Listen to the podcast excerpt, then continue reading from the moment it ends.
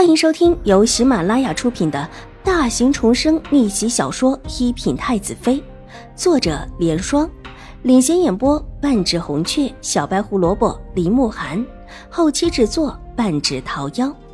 喜欢宫斗宅斗的你千万不要错过哟，赶紧订阅吧！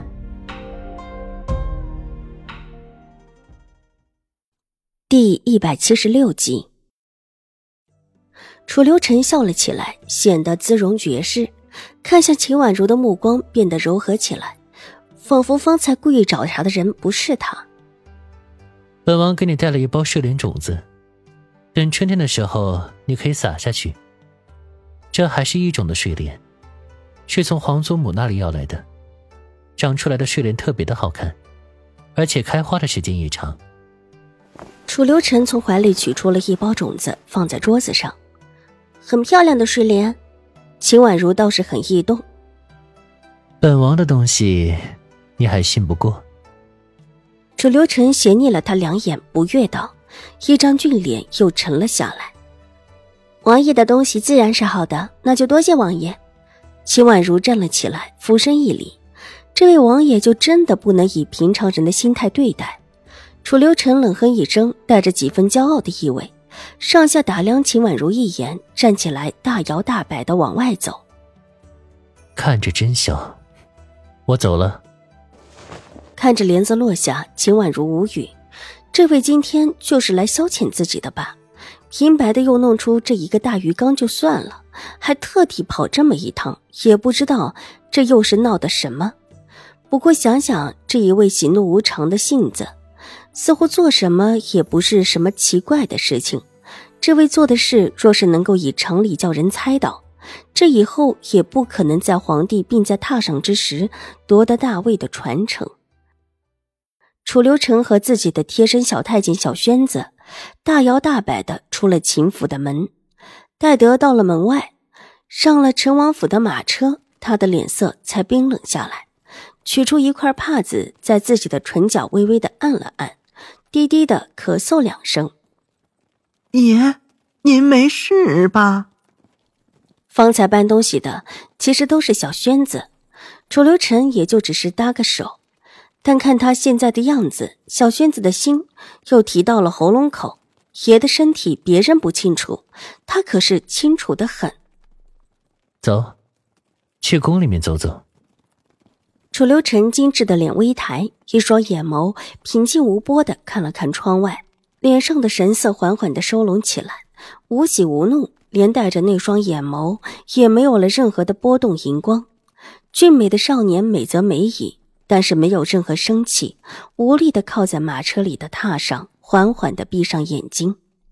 楚留臣离开之后，秦婉如就把董大娘给找了来。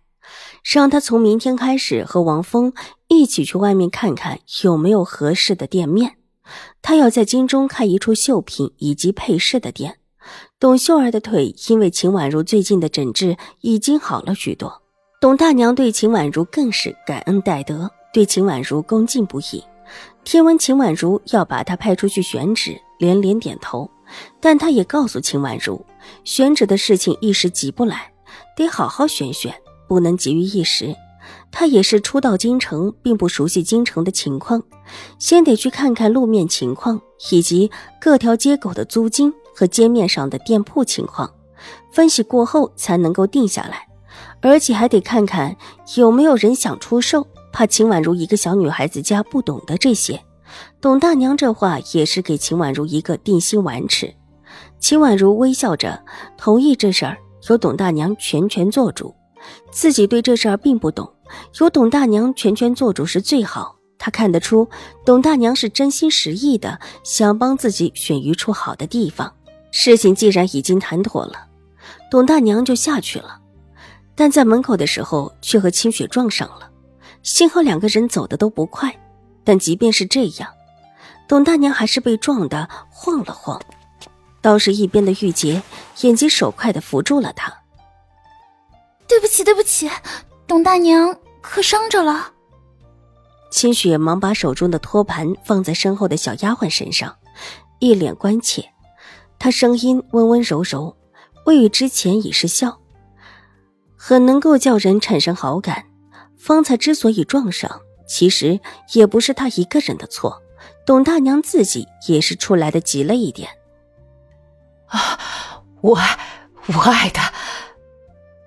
董大娘笑着道：“对于秦婉如院子里的丫鬟，她也是一样的尊重。虽然一边的胳膊的确撞得生疼，这会儿却也没有表露出来。您还是先去我屋子里看看吧。若是真的摔伤了。”也早早的涂些药酒，免得到时候真的伤到了筋骨。清雪柔声道，伸手过来拉着董大娘往自己住的屋子而去。那就麻烦清雪姑娘了。董大娘无奈，再加上被撞的的确有一些生疼，看着两个人拉扯离开，玉洁反身进了屋子。小姐，清雪撞到了董大娘，还把董大娘带到她的屋里去。说是去看看董大娘是不是撞伤了。董大娘过去了。原本董大娘没过去的，但之后清雪说，若是撞伤了，早早的涂些药酒，免得到时候伤到了筋骨。玉洁方才听得清清楚楚，也看得清楚，看得出之前董大娘是并不想去的，就是听了清雪这句话之后才过去的。她倒是会抓人心。秦婉如微微一笑，董秀儿当时就是误了时机，才会使得伤势越发的严重起来。清雪就是利用这一点，才使得董大娘心甘情愿的跟着他一起走，是不是？还是把他和曲月安排在一处？尊小姐的意思，还是把他们安排在一处？玉洁点了点头，那就让曲月继续多盯着他就是。这才来京就已经开始作妖了。秦婉如冷哼一声，在江州的时候，清雪几乎没什么动静，这才是到京城就已经有动作了。看起来是有人按捺不住了，不过他们沉不住气最好。那个印章的事情，他正想查清楚。小小的一枚印章，他已经看了无数次，但就是看不明白这里面和自己的联系。上一世。秦玉茹凭借这枚印章得到了兴国公府太夫人的喜爱，而且秦玉茹也是说这枚印章是自己的，那么最有可能的就是这枚印章跟自己的身世有关。可是他看来看去也看不出这里面有什么。既如此，那他就从狄氏和秦玉茹这里下手。是不是要做衣裙了？秦婉如走到窗前。一边拿笔在墨砚里添的笔宝之后，缓缓的问道：“秦府往年都有惯例，主子们每个季节都会做几套衣裳。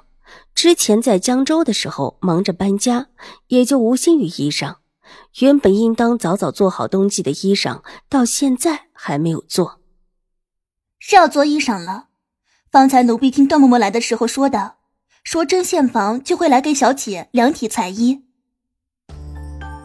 本集播讲完毕，下集更精彩，千万不要错过哟。